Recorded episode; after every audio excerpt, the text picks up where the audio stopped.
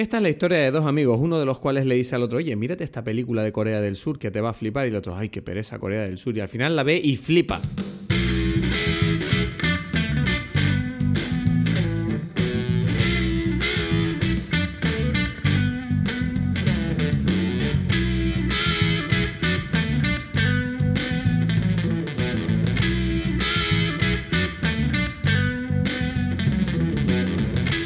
Buenas a todos, bienvenidos a Dime Peli, soy Cristos Gacielo aquí en Tenerife y en breve estaremos con Edgar Aponte desde Berlín. Hoy tenemos un episodio bastante especial para mí porque creo que vamos a hablar de una película, la mejor película eh, que ha tratado Dime Pelis en su corta historia y eh, tengo muchas ganas de eh, recomendarles que la vean, que la veas. Si no has visto la película, te diría que te esperes a escuchar este episodio hasta después de haberla visto porque la película se lo merece sin ningún tipo de duda. Y puede que estés pensando, pero ¿quién se va a escuchar un podcast de una película sin haberla visto? Pues no te creas, he recibido mensajes de gente diciéndome, pero ¿puedo escuchar el podcast sin haber visto la peli o me la vas a destripar? Y es como, bueno, si estamos una hora entera hablando de una película, lo normal es que entremos en detalles, no vamos a estar una hora entera aquí haciendo una sinopsis segura, libre de spoilers, simplemente porque tú no tengas la paciencia de querer escuchar este magnífico, increíble, cambiador de vidas podcast.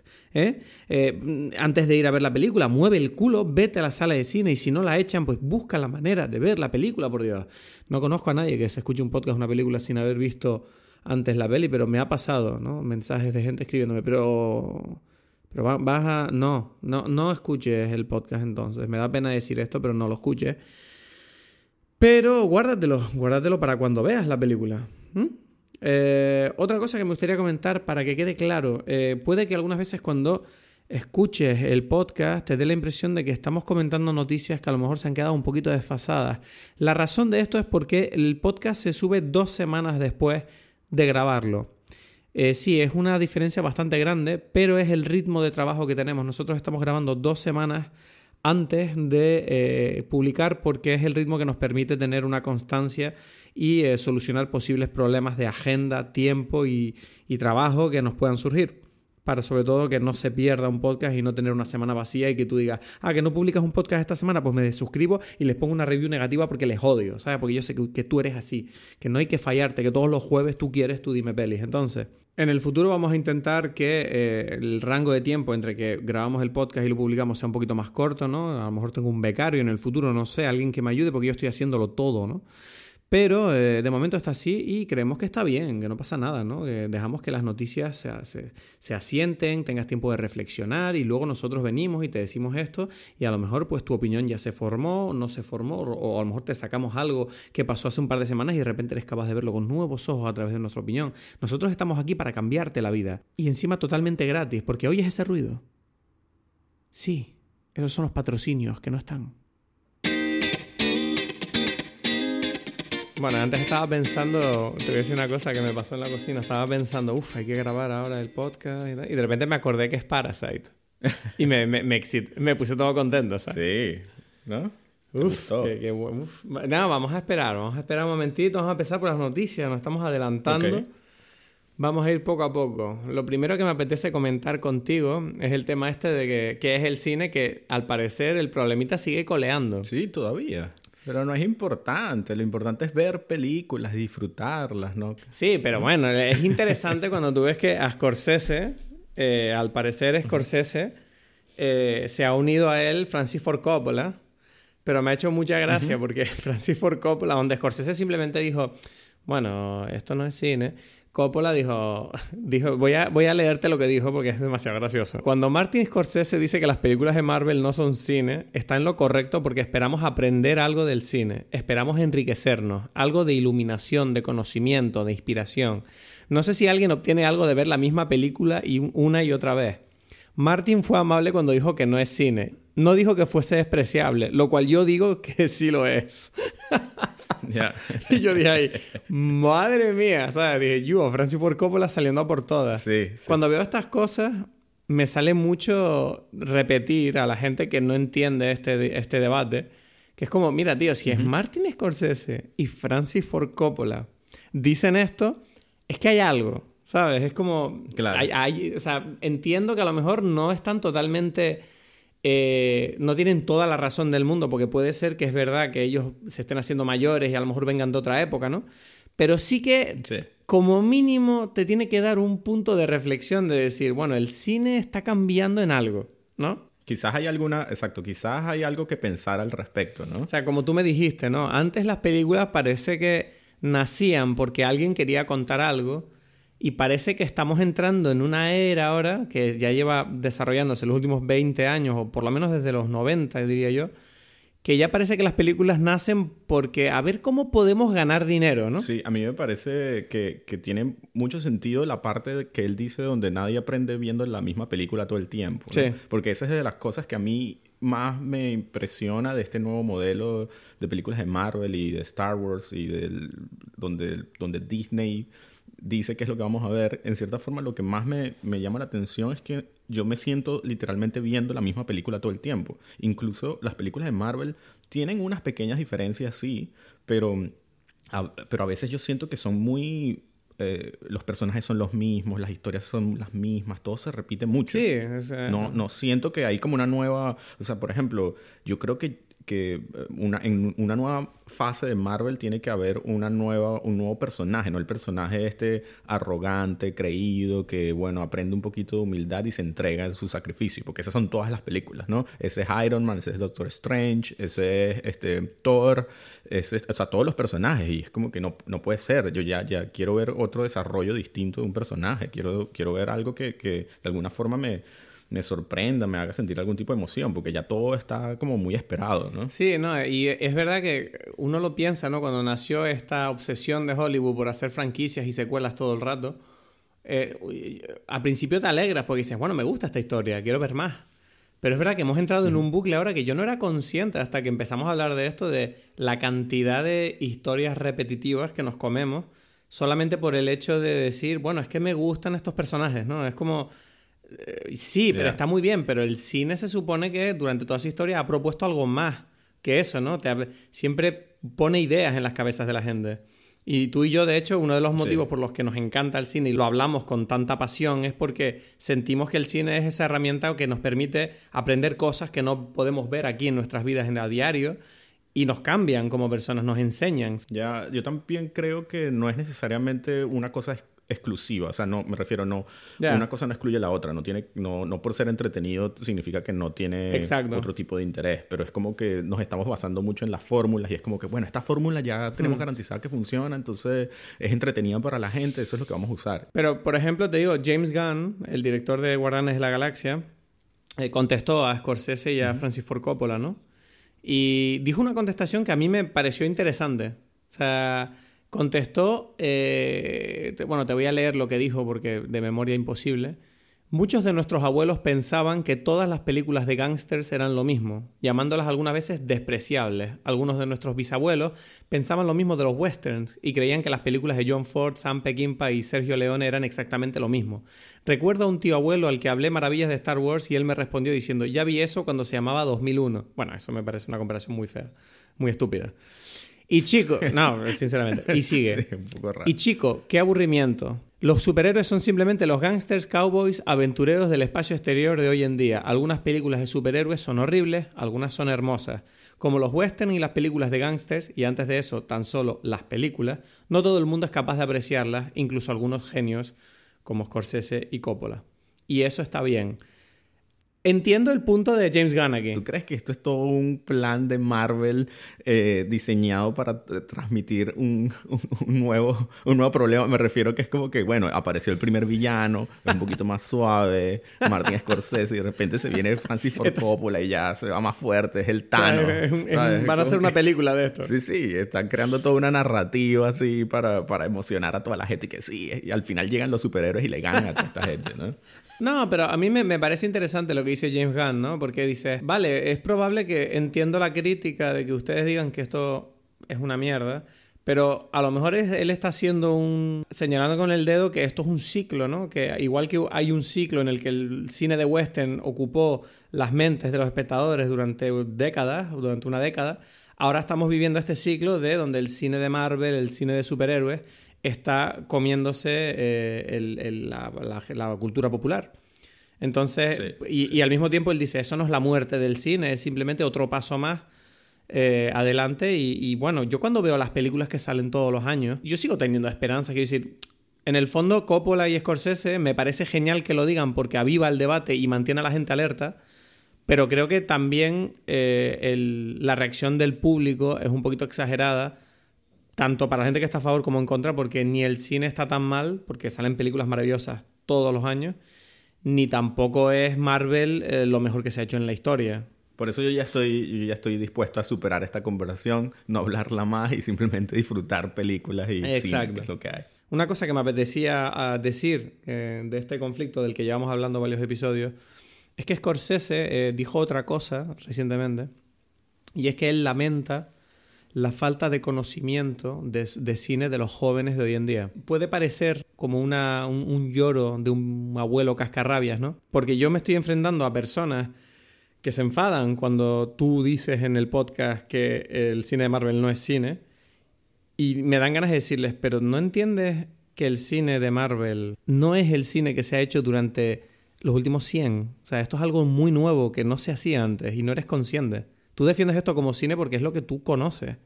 Bueno, no sé, no todo el mundo tiene que, estudiar la, historia del cine. El cine es para verlo y ya, ¿no? O sea, quizás si, si alguien quiere ser cineasta, bueno, tendría que estudiar algo al respecto, pero el público en general. No, pero no me, no me refiero a saber toda la historia. Me refiero a ser consciente de que el cine. ¿Por qué se dice que el cine de Marvel no es cine? ¿Entiendes lo que digo? No, no, sé, es, que ahí viene. El, no sé, yo siento otra vez, me parece que es como demasiada. O sea, eso lo puede hablar las personas en, en un nivel académico si quieren y tal, pero yo tengo la sensación de que el público no tiene por qué hacerlo, ¿no?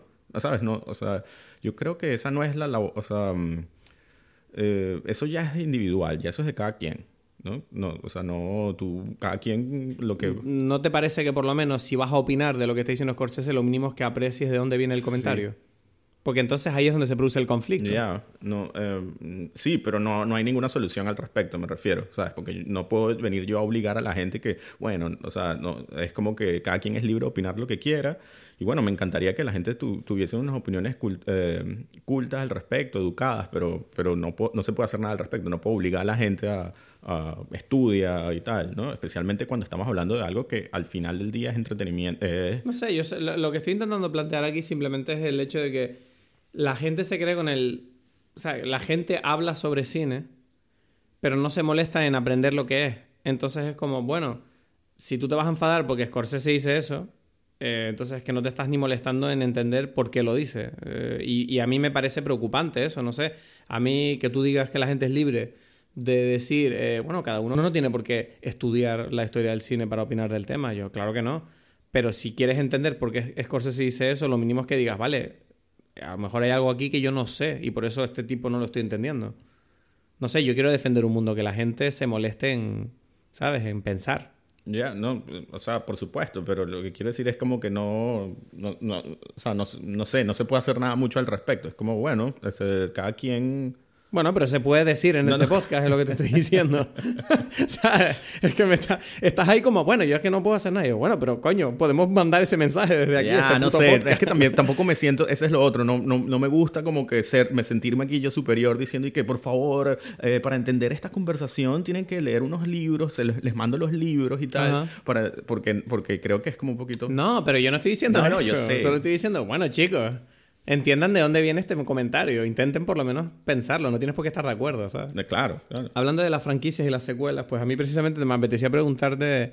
Esta semana salió el nuevo tráiler de la peli Star Wars. Sí. De, eh, The Rise of Skywalker. Y eh, también salió el tráiler de The Mandalorian.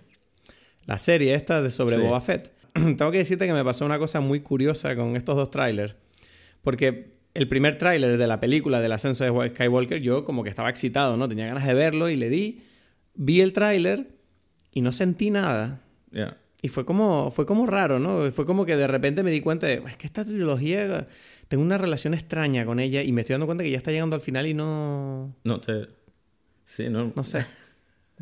o sea, ¿tú, tú, cómo lo sientes? no También, no sé si es que ya estoy viejo, porque antes me encantaba y, y sentía que era como una de las cosas que me, que me movió a, interesarme más por el cine fue precisamente las películas de Star Wars y, y fue como que un mundo que se abrió para mí entrar y querer conocer más sobre todo esto, ¿no? Y, y poco a poco, bueno, se ha perdido un poquito esa emoción y hasta el punto de que ahora no, no lo sé, bueno, lo veré por ver, pero no, hay muchas otras cosas que me llaman, que me interesan más, que me emocionan más, ¿no? Y que... Sí, pero es, es raro porque es que esta nueva trilogía...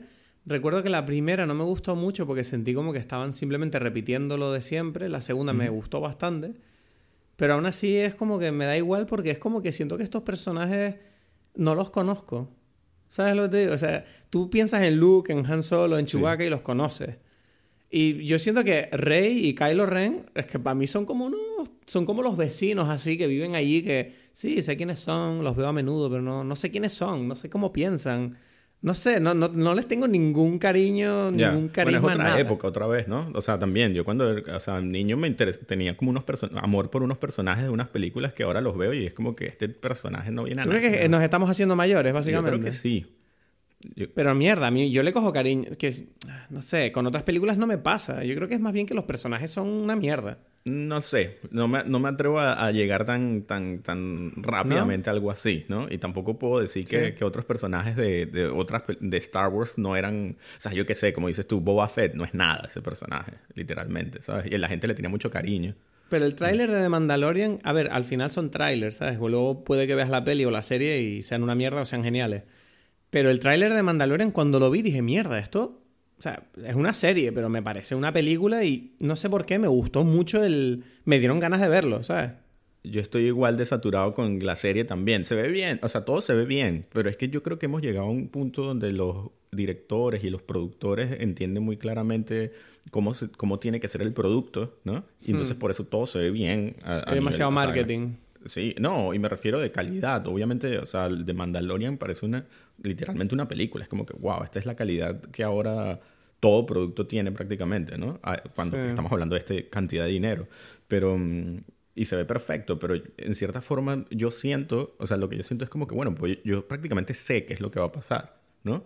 o sea, no, que, que, que, tantas cosas va, o sea, que sí, qué cosas me van a sorprender de esto, ¿sabes? como, bueno, va a salir Boba Fett, va a cazar a gente, habrá rayos láser, eh, se subirá a una nave, habrá, habrá una persecución por los asteroides y sus mierdas, ¿sabes? Sí, y es como que, bueno, en efecto eso ya lo he visto muchas veces, lo vi ya en otras, eh, y, creo que esa es la parte donde digo que estoy un poco viejo, porque es como que para alguien que, que, quizás ha visto menos y no ha visto cosas antes, o sea, y películas anteriores, eh, dirá, no, es que esto me emociona, este, este mundo en el espacio, etcétera, etcétera, ¿no?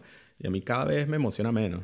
no, y, sobre todo en la cultura del, del, binge watch que tenemos ahora, ¿no? De a lo mejor alguien, un niño que conoce Star Wars ahora, igual se ve las nueve películas en una semana, y si luego se ve de Mandalorian, y se ve lo otro, y se ve lo otro, y para él es una experiencia toda conjunta emocionante, ¿sabes? Pero para nosotros es una cosa que lleva 30 años. Entonces la emoción se gasta más a través del tiempo, se, gasta mucho más.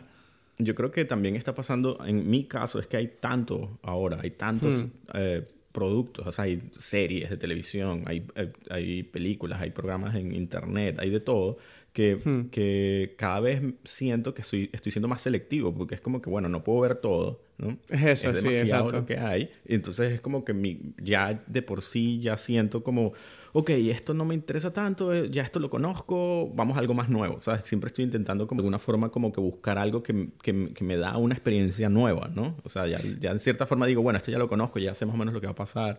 O sea, y lo mismo me pasaba con series como que tardan mucho. O sea, que una primera temporada me parecía buenísimo y cada vez, cada temporada iba disminuyendo la, la emoción, disminuyendo la emoción hasta que dije, no me interesa verla todo en algún momento porque ya, ¿sabes? Ya, ya se agotaron todas las, las emociones posibles. Bueno, no sé si también nos emociona que te estoy ahí forzando a que vayas a ver Terminator para hacer un podcast sobre ella dentro de un, un par de semanas. Ya. Y estás con unas pocas ganas tremendas. Claro, porque si hay habiendo películas interesantes, tengo que ir a ver esto, que ya sé que va a ser lo mismo otra vez. Ya sé. Espero que me sorprenda, ¿no? Eso es lo, lo bonito del cine, es que siempre es capaz de sorprenderte, ¿no? Pero... ¿Sabes qué es lo peor? Te voy a, voy a ser honesto contigo. Yo creo que la nueva de Terminator creo que será mejor que las secuelas malas estas que salieron. Pero tampoco creo que sea muy buena. Pero la voy a ir a ver porque me gusta mucho Terminator. Y quiero oír la misma historia. Ya. Es triste, pero con la conversación que hemos tenido hoy creo que lo asumo, ¿no? Como Take my money. es como una droga, ¿sabes? Como soy el que aquí vengo por mi dosis de Terminator. Ya. No, bueno, ya, es que cuando uno pasa malos trips ya no quieres la misma droga, ¿sabes? Cuando, cuando estabas ahí al borde de la muerte y vomitando y tal, pasando la mal. Yo siempre estoy soñando con que, con que el, la siguiente dosis eh, sea pura, ¿sabes? Que el tipo, el, el, tipo se equivocó, no la mezcló y me dio una dosis ahí pura de, de buena mierda, ¿sabes? No, no, esa droga logró su cometido en su tiempo y tal, ahora nos toca algo nuevo. Edgar, Vamos a hablar de la película de hoy. Sí. Eh, la película de hoy es muy especial. Porque es una película que tú llevabas unas semanas diciéndome tienes que verla, tienes que verla. Y yo la verdad que no había oído hablar de ella mucho. Y finalmente me senté y efectivamente creo que, voy a decirlo emocionado, puede que esta sea la probablemente la película del año 2019. Es decir, que te gustó después de que estabas negado. Bueno, quizás pasa lo mismo conmigo con Terminator. Yo estoy negado y quizás digo que es la película del año. Pero vamos a ver, es que, a ver, la película se llama Parasite. Parasite. Dios mío, es increíble. O sea, esta película es increíble, dirigida por Bong Joon-ho, si lo he dicho bien. Sí. Una película surcoreana eh, bon Joon-ho es bastante conocido, seguramente. Lo conoces de películas como The Host, Snowpiercer, Okja en Netflix y algunas más creo que ha hecho. Sí, ha hecho Y tengo que decir que para mí Parasite es con diferencia la mejor película que ha hecho. Ya. y, o sea, es que estoy tan emocionado, tengo tantas cosas que decir, pero prefiero que me digas tú primero. O sea, o sea es un 10, ya lo digo, es un 10. Para mí es un 10. Aquí tienes mi 10. Es un 10, me da igual, no voy a esperar al final. ¿Te gustó mucho entonces? me gustó muchísimo. ¿Tú, ¿A ti que te gustó? Dime, Edgar, ¿qué, sí, te pareció? Sí, sí, no, a mí me gustó mucho. Eh, este director a mí me parece muy interesante. Siempre me pareció muy interesante porque.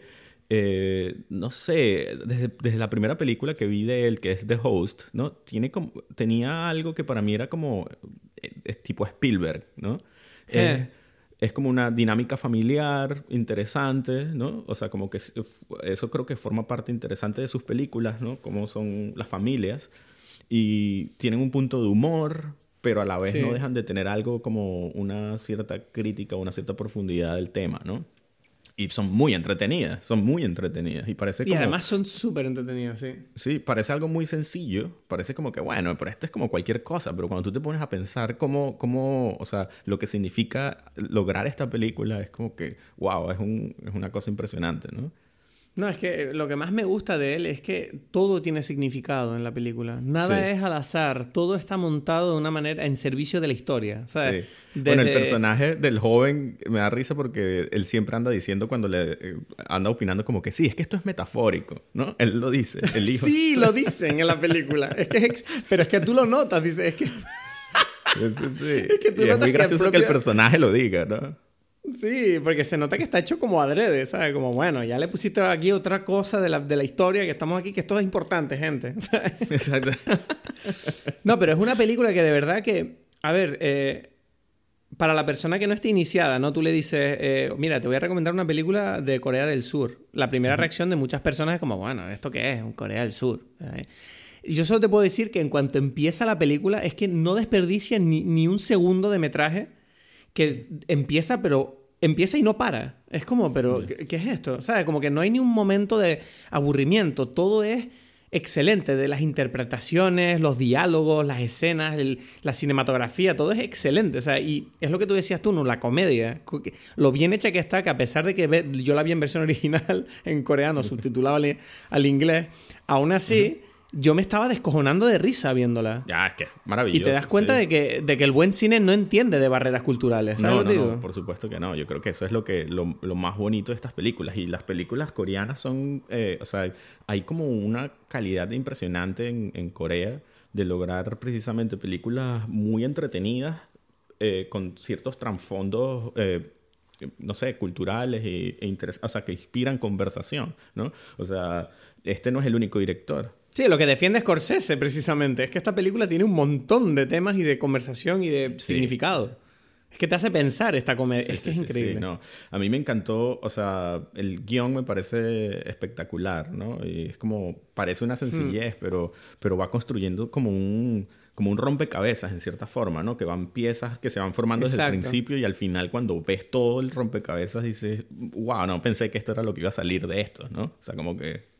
Exacto. es espectacular. Sí, porque la primera mitad de la película, ¿sabes? Es como un viaje muy entretenido, ¿no? Como casi demasiado, ¿no? Que no te permite imaginarte lo que viene en la segunda parte de la película. o sea, parece que vamos a lidiar con una simple comedia, ¿no? Pero en la segunda parte te explota ahí como un, una tensión, ¿no? Que aparece prácticamente como un topo subterráneo, ¿no? Que, que, que, es una metáfora muy bonita la que estoy usando ahora porque creo que se aplica a la película. Sí.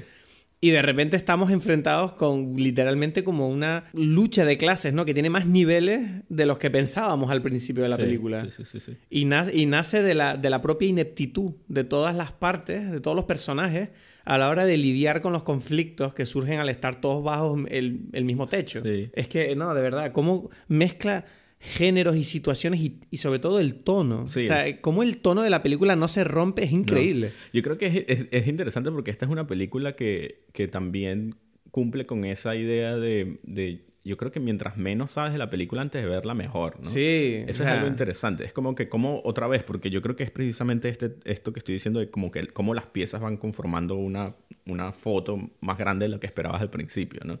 Y es como que es mejor Exacto. prácticamente no saber mucho de la foto. Pero precisamente ese juego de, de, de, de, o sea, lo que significa las clases sociales y cada una, o sea, cómo cada personaje, dependiendo de la posición en la que está, Em, se comporta de una forma o quiere o tiene unas expectativas determinadas y tal. Entonces es como que la familia rica se em, comporta de una forma porque, bueno, porque em, tiene dinero y vive allí y tal. Y bueno, eh, sus relaciones son distintas a las de la familia pobre, ¿no? Y esa, esa dinámica que se encuentran cuando las dos familias tienen que, están allí en la misma casa, ¿no? Es una... Eh, son geniales todas, ¿no? Y... A mí me parece interesante que digas eso porque hay una parte de la película donde la la madre de los eh, Kim, ella dice, esta, esta, gente son buenas porque son ricos. Ya, los Kim, los Kim son los pobres. Son los pobres, sí.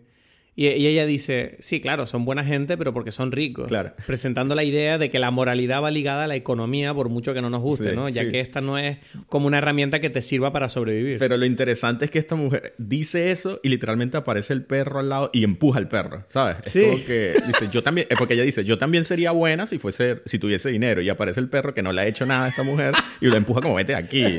y es como que, es interesante como que, mira, hay una persona debajo tuyo, ¿no? Exacto, ¿no? Y cómo lidian con el descubrimiento de que hay más gente que está por debajo de ellos, ¿sabes? Exacto, exacto. Es que es demasiado, es demasiado excelente cómo ellos reaccionan a eso. En vez, de, en vez de reaccionar, que tú pensarías, bueno, igual van a reaccionar con, con van a colaborar. No, es como ellos tratan igual a los que están debajo como a los, como los que están arriba de ellos les tratan a ellos. Sí, sí, sí, sí. Y ese, y ese forma como un ciclo, ¿no? De, de, de, conflicto social que parece que es lo que la película intenta explicarte, ¿no? Sí, es como que, bueno, cada quien de acuerdo a su posición va a intentar buscar lo que le convenga, ¿no? Es como que también es lo que dice la, la hija cuando está allí, que está borracha, ¿no?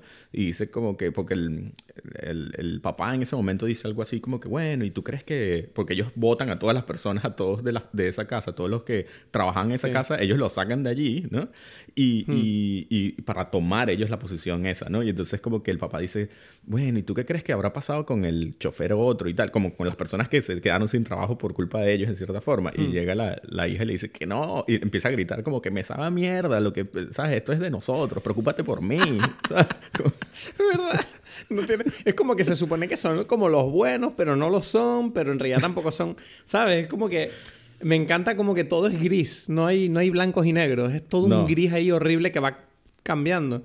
Y volviendo al tema de que esta película habla sobre las distintas clases sociales ¿no? de una sociedad, es increíble como la historia está formada por capas, en el sentido de que toda la historia se basa en niveles... Eh, o sea, el, motivo por el que se forman naturalmente las sociedades eh, están hechas por clases o niveles y la película te deja bien claro cosas como, bueno, eh, ellos viven arriba, estos viven debajo de la casa y el barrio de los Kim está como mucho más abajo que, que te, lo, te lo ilustra la escena donde ellos tienen que irse corriendo de la casa y tienen que caminar hacia abajo bajando escaleras un montón y llegan y se encuentran con la casa que es una alcantarilla y que desborda.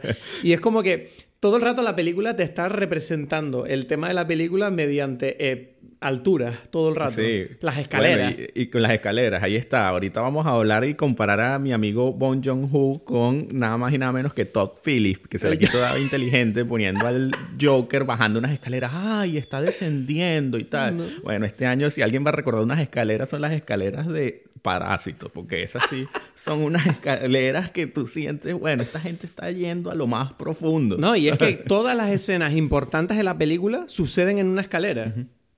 Si tú te fijas, la huida de los Kim cuando llegan los Park, eh, cuando la otra se encuentra con la mujer que la ataca, que la tira abajo las escaleras, eh, cuando ellos bajan y descubren lo que está ocurriendo debajo de la casa, también es en una escalera que ellos se tropiezan. Claro. Y es como que todo el rato está, eh, la escalera como representa ese momento en el que dos clases sociales como que se enfrentan. Sí, es el, es el, es el vínculo, pues, es la unión entre los dos niveles. Entonces es como que ellos se enfrentan en las escaleras, en cierta forma, ¿no? Es donde se unen. Sí, sí, sí. Eh, eh, no, es una, o sea, es una cosa espectacular, de verdad, que obviamente él se ganó el, el premio de Cannes, ¿no? La palma de oro. Sí, que es como. Ese, ese, es mi punto de venta cuando le digo a la gente que vaya a ver esta película. Digo, techo, que ganó la puta palma de oro. O sea, piénsalo. es como el Oscar a mejor película en Europa. Sí, y bueno, para mí el, hay cosas que, por ejemplo, de, de, entrada a mí ya me tenían, o sea, que yo ya sabía que le iba a ver de entrada. Una, bueno, el director, que me parece que, que promete mucho siempre. Y mm. otra es el actor principal que me encanta. Este, o sea, el, el, el, principal, el no, padre. el, padre, sí, de los Kim, ¿sabes? Creo que se llama Kang Ho Song. Bueno, hay que, teníamos que haber hecho como un cursito de, de, de, coreano antes de empezar esta broma, porque los nombres yo no, no sé si soy bueno pronunciando. Pero bueno, este Kang Ho Song a mí me parece un, un, tipo impresionante siempre, porque yo digo que es como el Toshiro Mifune coreano, ¿no? El que es el Toshiro Mifune, el actor de fetiche prácticamente de Kurosawa. Que yo no sé, yo siento que es algo quizás asiático, quizás esta forma de, de, interpretar que tiene como siempre un toque de burla, ¿no? Este es un personaje sí, Como con mucha gestualidad. Sí, y es un personaje que de entrada tú sientes que no te lo puedes tomar en serio, ¿no? Y esa es como su genialidad. Sí, no. Es como, No, pero es que además yo creo que también, eh, también es el hecho de que la forma de actuar eh, obviamente nace de la cultura de ellos, que nosotros no la conocemos tanto porque somos, somos dos tipos, tú eres de Sudamérica y yo soy europeo, y es como que la cultura coreana no la conocemos bien, pero yo creo que en realidad también bebe de eso, de que la gente allí es como muy es como muy gestual, ¿no? A lo mejor es como más, más viva. Yo tengo entendido, yo recuerdo que cuando yo estudié japonés, mi profesora me decía que, que me decía, yo le preguntaba, pero bueno, ¿puedo practicar viendo anime y cosas de estas? Y ella siempre me decía, sí, pero tú tienes que saber que nadie habla así. O sea, eso es, sí. eso es como que en el mundo ficticio, ¿no? Y ellos como que siempre hacen como, se nota la diferencia entre, en cierta forma, entre actuaciones, ¿no? O forma de hablar en el mundo de la ficción y en el mundo real, mm. ¿no? Y entonces como que en el mundo de la ficción tienes como que libertad de ser todo lo que tú quieras. Hay como una ruptura, ¿no? Con la realidad. Entonces eh, yo siento que, que por eso da nacimiento a este tipo de actores que, que no son, no se sienten como súper reales, pero en una forma esa gestualidad y esa forma de, de, expresarse son como, en cierta forma, casi que más reales, ¿no? O sea, te, te meten en, una, en, en, en, el personaje personaje, ¿no? Y en como una realidad superior. Los actores es que son increíbles, o sea, te fijas cómo, cómo trabajan solo las caras y, la, y, la, y cómo se posicionan. Por ejemplo, ¿tú te acuerdas la parte donde la mujer de las cajas de pizza viene a decirle que están mal plegadas y corta el plano y ves a la madre con la cara así como diciendo, ¿qué pasa? o sea, pero no dice nada. O sea, solo la cara y ya te estás riendo. Sí, sí, sí, sí, Y, y, es excelente porque los actores de, este, de esta película, que además es un reparto súper coral, y prácticamente todos los personajes principales, para empezar, sufren transformaciones bastante extremas a lo largo de la película y están brutalmente definidos. Que si cada uno tiene una personalidad súper concreta y eres capaz de acordarte de todos ellos y está súper. El protagonismo está súper bien repartido. Sí. O sea, y es una cosa que a mí me parece difícil, ¿no? Eh, lo bien ejecutado que está la historia y cómo cada personaje cumple una función específica en la historia. Sí, sí, sí, sí. Y aquí te quiero preguntar: hay una cosa que yo no entiendo bien. ¿Cuál? Porque he oído que el, hijo de los ricos el niño este artista, no sé qué, con falta de atención, supuestamente él es una metáfora de algo, pero yo no sé, no supe decir el qué. No, no sé. No sé, o sea... no. ¿No? No, hay, no, hay un, no hay un por qué el niño este es así y qué representa. Porque leí como que el, el, niño representaba supuestamente como a lo mejor... Ahora lo estoy pensando en voz alta, pero eh, como que representaba un poco como la ceguera que tienen los ricos de perder el tiempo en cosas, ¿sabes? De divertirse y de no querer hacer las cosas que hay que hacer para sobrevivir, porque ellos están tan por encima de eso que lo único que hacen es divertirse y perder el tiempo, pues. Ya, pero eso no lo eso, eso no lo veo allí mucho yo, ¿sabes? No, me refiero es que el, niño ese es el que provoca todas las grandes situaciones de la película. Entonces me, me, llama la atención eso, o sea, pensaba, a lo mejor tú lo sabías, digo, no sé. Sí, no lo sé, o sea, hay cada, como dice, cada personaje, en cierta forma, obvio que tiene como una, una función, ¿no? De demostrar unas ciertas eh, características de tanto de, de, distintas clases sociales como de distintos niveles dentro de la misma clase social quizás también, ¿sabes? Porque habría sido fácil, además, que los ricos fueran solamente unos personajes estúpidos. Pero aún así, en la película, el Bon Joon es, es capaz de, de, mostrarlos como, bueno, no son perfectos, pero, ¿sabes? Son tridimensionales, ¿sabes? Tienen cosas. Es, es mucho más complicado. Es como que cada quien es víctima de, de su, de, su, propio, de su propia situación, ¿no? En cierta mm. forma. Es como que tú entiendes que cada uno es así porque, bueno, porque le tocó eso, en cierta forma, ¿no? aunque a la vez me hace pensar siempre es como, ¿por qué? O sea, hay veces que, pienso, ¿por qué esta gente, por qué los pobres eran pobres, ¿no? En cierta forma, porque a la vez eran muy... Muy, muy listos. Y muy listos. Y es como que, bueno, ¿por qué no utilizaste eso en, de una forma mejor, no? Mira, eso lo hablé yo con Paulina cuando acabó la película. Yo le dije, hay una cosa de esta película que no me cuadraba y es el hecho de que estos tipos son unos genios en aparentar y en, en miscuirse y en tal. Y digo, estos tipos están ganando dinero, ¿sabes? Se supone que todos ellos están siendo pagados un sueldo. Y yo pensaba, digo, ¿será que a lo mejor la película te está diciendo que en Corea es muy caro vivir y ni así eres capaz de hacerte rico? Porque, coño, tienen cuatro sueldos. no, son capaces de salir de esa mierda de casa con cuatro sueldos. Es que ahí viene una, una cosa que yo siempre he pensado que, que, forma parte importante de esta discusión en general, que es como que siempre dice como que la pobreza también es mental. Sí, ¿no? Como... ¿Sabes? Es como que ellos no terminan de entender ciertas cosas, ¿no? Es como que, eh, o sea, por ejemplo, el tema del olor es, un, es, un, es una cosa súper interesante en la película, ¿no? Porque es, es bastante importante. Y es bueno, ellos podrían haber cambiado lo del... O sea, que tanto... Ellos quizás hubiesen podido cambiar su olor, ¿no? Ellos en algún momento se dan cuenta, saben que, que, los ricos tienen como un problema con eso, ¿no?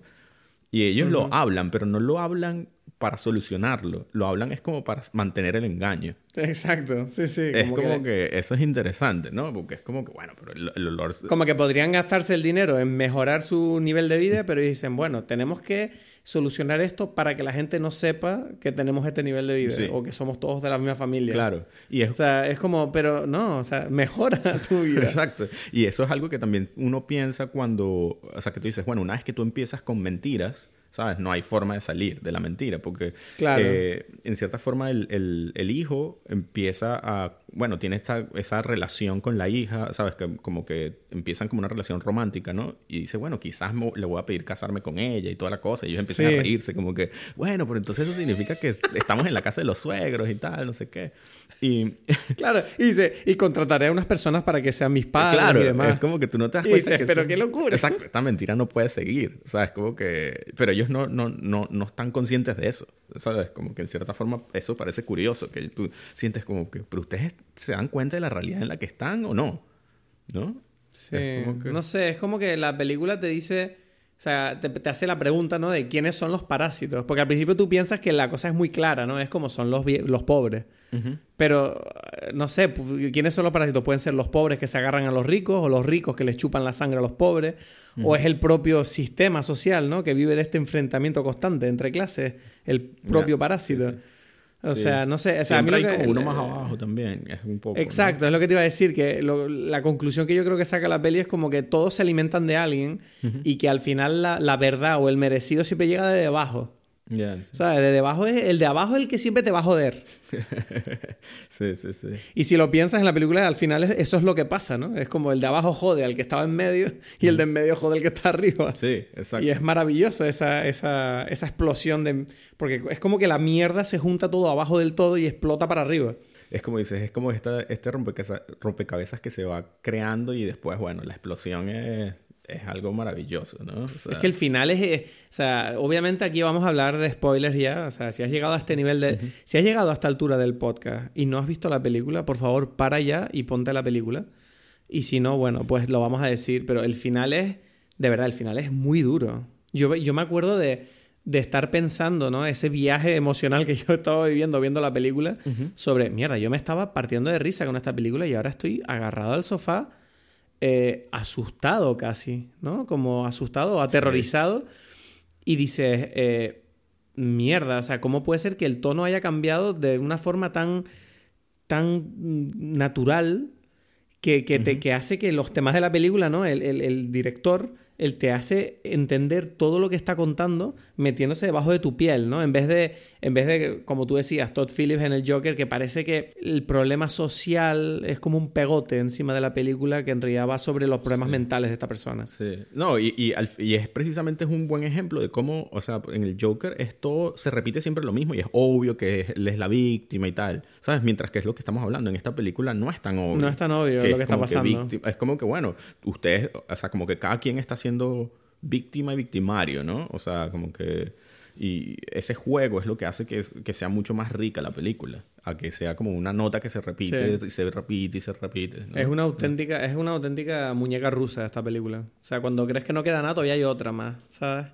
de verdad, es, y por eso es lo que tú dices, que yo creo que es muy importante verla sin saber nada, porque yo la vi sin, sin saber nada. Yo, yo fui simplemente porque había oído que era buena, tú me dijiste tienes que verla, y es la mejor manera, no veas nada. O sea, espero que si has escuchado este podcast antes de ver la película, mal. sigue, sigue siendo excelente la película. Corre, tira, salta por la ventana y vete a, correr, a, verla. Pero ojalá no sepas nada. Porque sí. es que es increíble la sorpresa. Es que esto es de verdad. El cine está para estas cosas. O sea, estoy demasiado emocionado. Es la mejor película del año y lo digo así. Es, increíble Parásitos. Ya mejor de la década, tranquilamente. Se te va a hacer fácil, entonces ahora sé la lista porque ya tienes una menos. Ya me quité una, ¿sabes? Porque Edgar, para el que me esté escuchando, Edgar lleva diciéndome desde hace unos días que tenemos que preparar una lista de mejores películas de la década, porque se acaba la década este año. Y yo le decía que no sé ni por dónde empezar, hay demasiadas películas, ¿no? Y, pero está claro que esta va a estar. O sea, esta tiene que estar en la década. Me enfado. No lo sé, yo creo que se nota que tú todavía no has empezado la lista, porque esta lista no está fácil. Es que me da mucha, me da mucha pereza. O sea, ahora no me desanimes que tú me dijiste que estaba fácil, ahora me dices que no. No, ¿cómo va a estarlo? Es imposible. Son 10 películas en 10 Tú me dijiste antes, tú me, tú me, dijiste antes. No, bueno, tampoco es tan complicado, ya verás poco a poco. Y ahora me dices eso y ya, olvídate. Ya, voy a esperar como al 30, al 30 de diciembre para decirlo. No, no, no, no, pero va a estar bien. Eh, te quiero preguntar, ¿tú crees que la película es anticapitalista? Porque estoy leyendo en muchos sitios, después de haberla visto, me puse a buscar un poco lo que se decía sobre ella y todo el mundo dice que es anticapitalista. Ya, no Y no estoy tan seguro yo de eso. No, yo tampoco. No entiendo dónde, dónde está. Yo siento que la gente quiere. Ese es como que el, el, la polemiquita, ¿no? La, el, o, o, o, o, rellenar su agenda política, ¿no? Más o menos. Es como que, bueno, está, ese es la, el trend que todo el mundo tiene ahora y es lo que hay que decir y todo el mundo cree que todo el mundo está hablando siempre de lo mismo, cuando en realidad... Hay... Es que para mí, para mí, porque eh, leí en un sitio que decía, no, la película comunica que para que alguien viva como un rico tiene que haber alguien pobre sobre quien fundar esa riqueza, ¿no? Y yo pensaba, digo, vale, pero eso no significa que sea anticapitalista. Yo lo creo que es un retrato a lo mejor del capitalismo. No, porque tampoco, o sea, ellos son ricos porque son ricos, no tienen nada que ver con los pobres, ¿sabes? No sé si me explico, ¿sabes? Ya, en la película es verdad que la película no dice de dónde viene la riqueza de ellos. ellos. son ricos y ya, ellos han trabajado, o sea, el tipo se ganó su trabajo allí y se nota que, que, que bueno, que, que, que, trabaja, pues, ¿no? O sea, bueno, no sé, no, no mm. tampoco se nota qué es lo que él hace o lo que sea, entonces eh, pero no es, o sea, yo creo que la película no está hablando sobre, sobre eso, sobre cómo esta persona se está ganando su dinero, ¿no? O sea, eso es como... No, y de hecho, si lo piensas, él está pagando a toda la familia. Por supuesto, que ese es el tema, es como que ya va. O sea, precisamente... Todo es como que no, no necesariamente la riqueza se está yendo para un sitio, es como que él la está creando y la está repartiendo. Entonces... Más bien, de hecho, los personajes pobres son los que toman malas decisiones en la película. Exacto, exacto. Sí, yo creo que, que es algo que es mucho más complejo y más sutil que simplemente anti algo, ¿no? Yo siento que estamos muy acostumbrados a poner, para poder decir algo, yo creo que la gente ahora últimamente es como que, bueno, entonces, ¿qué es? Para yo poder decirlo, ¿es del Real Madrid o del Barcelona? Bueno, no es tan fácil la cosa. Pero me parece interesante como ese concepto, ¿no? Del hecho de, hay ciertas clases sociales que, se, que crecen no porque la gente no pueda salir de ellas, sino porque cuando se les da la oportunidad no la aprovechan bien. Eso me parece un mensaje muy triste, muy poderoso y muy, por lo menos que merece una reflexión, ¿no? Claro.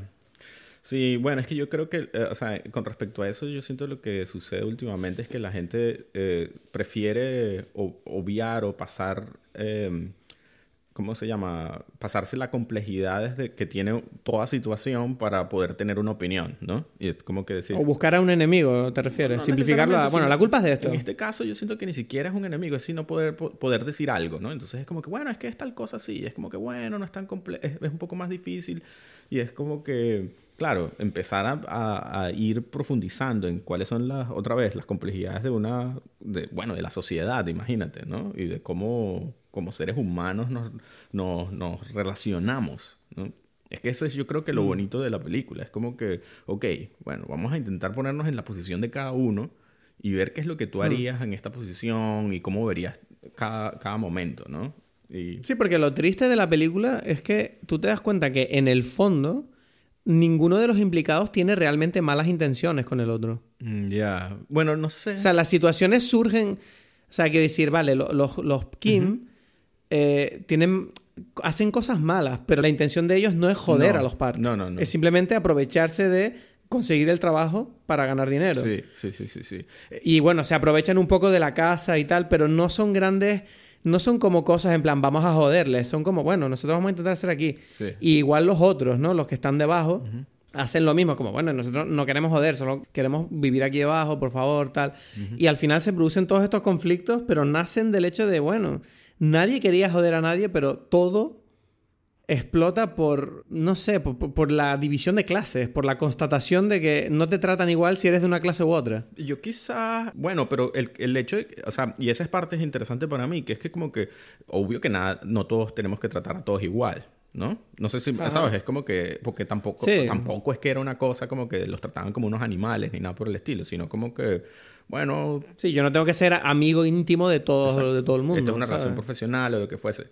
Yo creo que, que una cosa que está ahí presente en cierta forma es otra vez lo de la mentira, ¿sabes? Yo creo que eso es en cierta forma lo que termina ocasionando más problema que otra cosa. Es como, claro, si tú no estás siendo mm. sincero, ¿sabes? Por ahí llevas una vida que no es real, no sé, ¿entiendes? Eso yo creo que es lo que rompe la cosa un poco. ¿no?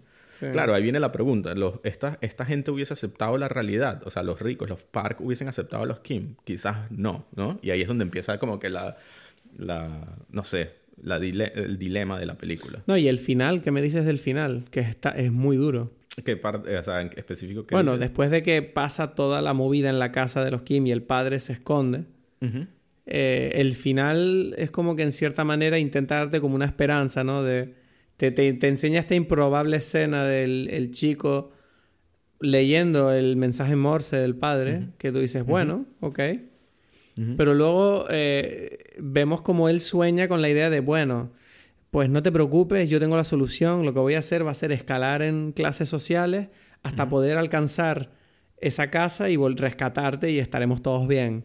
Y el final te trae a la cabeza la idea de lo que le dice el padre en un principio, ¿no? Que es como, mm, es mejor no tener un plan para la vida porque la vida nunca sale como la planea y lo último que hace el hijo es, es, montar un plan. Y yo siento que, es que yo siento que esa es parte, es, algo fundamental de la película, es esa idea de que precisamente quizás allí está la clave de por qué ellos eran pobres, ¿no? Porque claro, es muy fácil decir como que, bueno, no hago nada, porque igual si no haces nada, no te desilusionas, en cierta forma es lo que él dice, ¿no? Ajá. Y es como que, bueno, pero si no intentas nada, obviamente que no vas a, no vas a alcanzar nada en tu vida, ¿sabes? Claro. Es precisamente, yo creo que esa es la clave del, del, del fracaso de esta familia, es porque ese padre era muy pasivo. Precisamente todos los, los, eh, eso yo creo que todos los, los cambios que ellos logran, los éxitos que ellos logran, mm. Eh, son por los hijos que dicen, no, yo nosotros tenemos que salir de esto. Pero el padre ya estaba allí prácticamente como que esta es mi casa y así vivo yo, etcétera. No, de hecho, cuando se inunda la casa, que esa escena es terrorífica, cuando se inunda la casa, tú ves que el padre está todo el rato como intentando salvar cosas,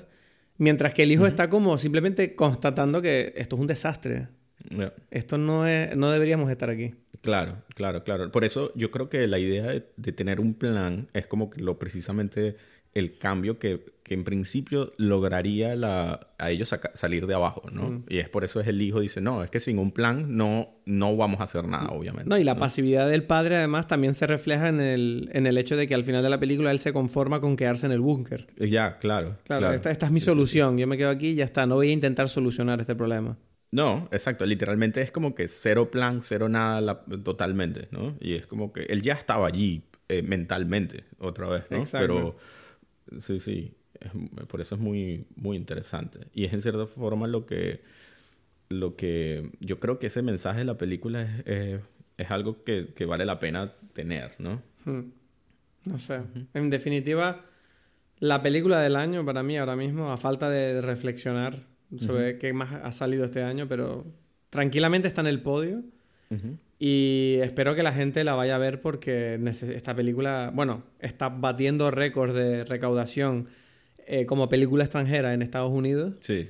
Y, y se lo merece. Y no me extraña. Eh, espero que aquí, por lo menos aquí en Canarias, no estoy viendo a la gente hablar mucho de ella, aunque sé que la han estrenado.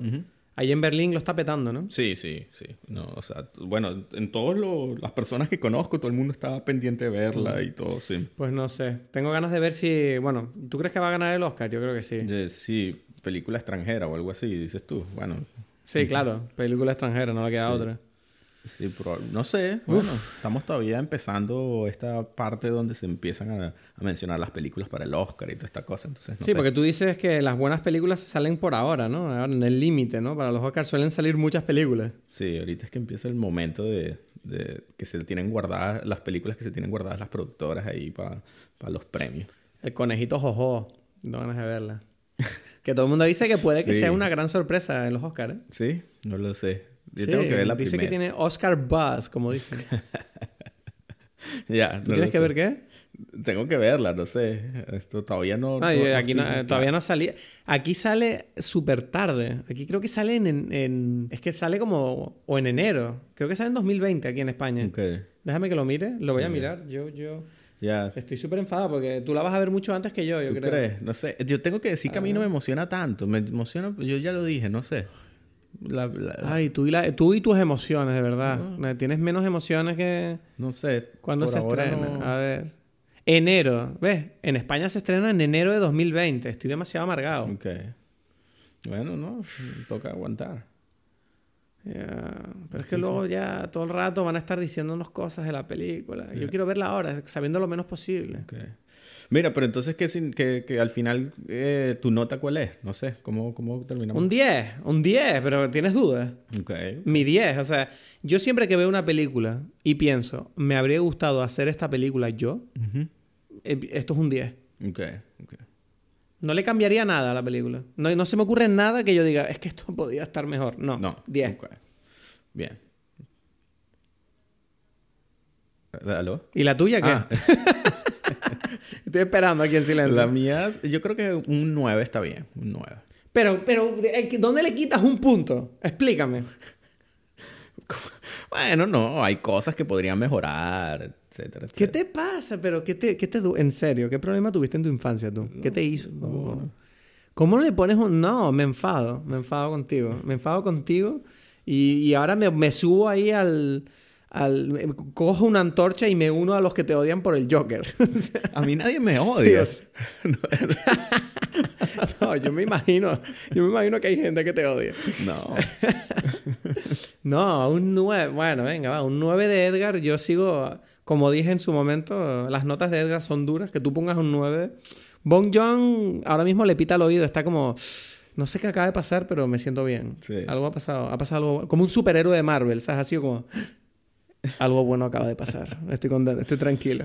Bon Joon-ho está contento. Sí, un 9 es muy bueno. O sea, pues está feliz con un 9. Un 10.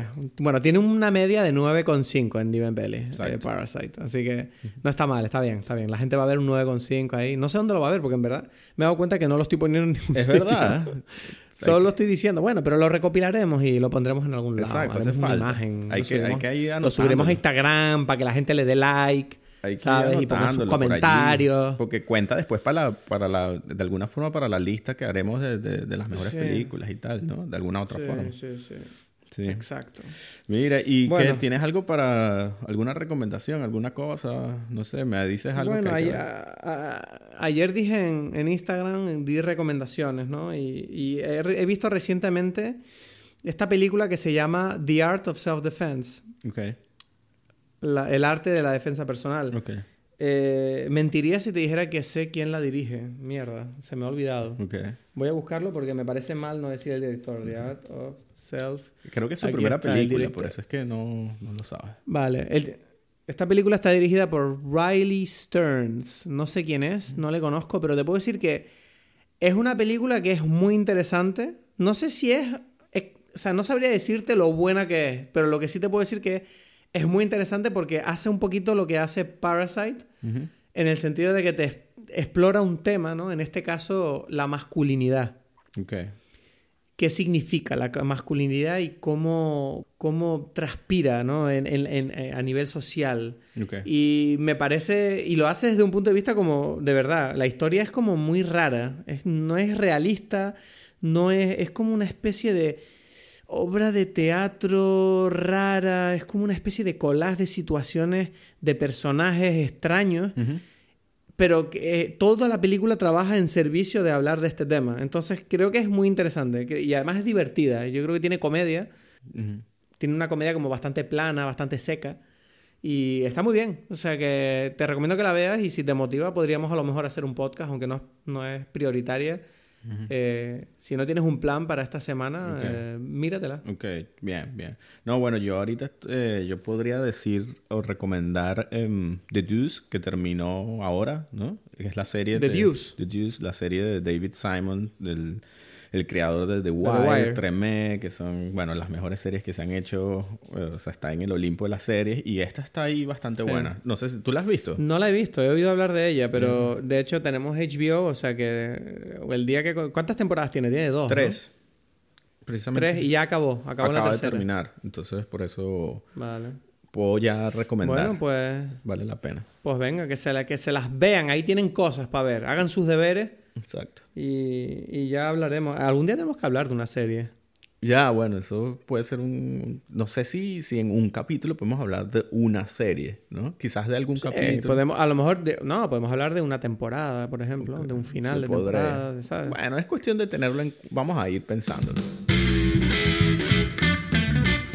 Bueno, pues ese ha sido otro episodio de Dime Pelis. Espero que te haya gustado. Esperamos que te haya gustado. Recuerda que puedes contactar con nosotros en dimepelis.com si quieres plantearnos alguna pregunta. Seguirnos en las redes en Instagram y Twitter arroba dimepelis. Nos vemos en el próximo episodio.